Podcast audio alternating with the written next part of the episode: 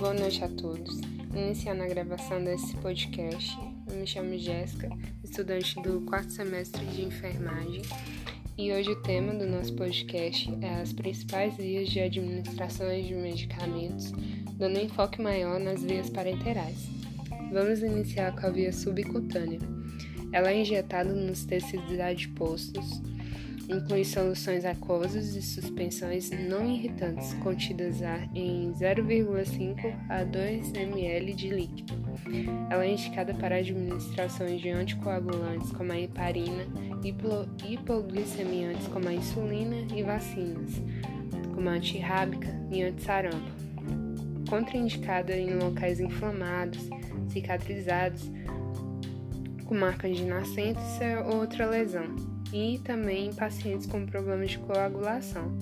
As agulhas que são utilizadas é a 10 por 6 ou 7, a 20 por 6 e 20 por 7.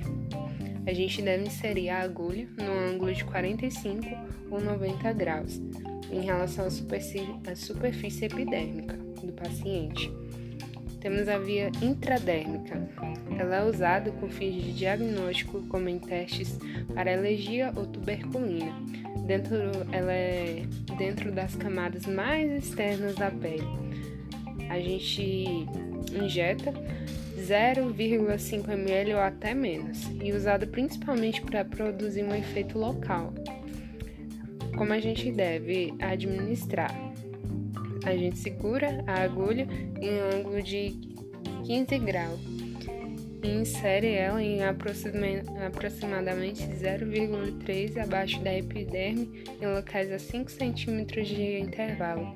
O bisel da agulha deve estar posicionado para cima e as agulhas que são utilizadas é a 13 por 3,8 ou a 13 por 4,5. Temos a via também intramuscular. É uma via que absorve rapidamente a medicação e até e suporta até 5 ml, estando no local adequado. É contraindicado em pacientes com mecanismos de coagulação prejudicados, com edema, choque e aqueles que têm doença vascular periférica oclusiva. Também é contraindicada ah, em pacientes com abaixo de 2 anos e maiores de 60 anos. Como é uma via de administração rápida, de absorção rápida, na verdade, ela é indicada em quadros anafiláticos e sua aplicação pode ser feita no dorso glúteo, no deltoide, que suporta até 2 ml ou menos, e o vasto lateral da coxa, ou o reto anterior, que é indicado em, em crianças, crianças e neonatos. O bisel tem que estar lateralizado para não ir ao contrário das fibras musculares e o ângulo é de 90 graus. As agulhas que são utilizadas é de 25 por 7 ou 30 por 7, dependendo se é um paciente obeso ou com uma magreza extrema. Então isso vai variar e é coisa que o enfermeiro, o técnico tem que observar. A via endovenosa. Preferência às veias periféricas, a dobra do cotovelo, basílica, mediana cefálica, antebraço e dorso das mãos.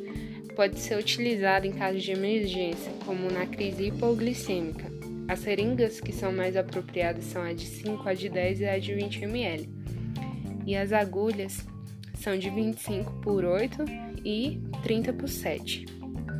A gente deve primeiro expelir todo o ar da seringa e conferir se lesou algum vaso, se volta sangue.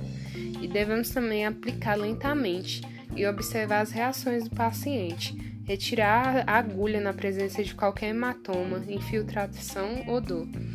Temos vias mais, mais específicas também e mais utilizadas, não tão utilizadas com tanta tanta frequência, que é a via intraóssea, a via intraarticular e a via intraarterial.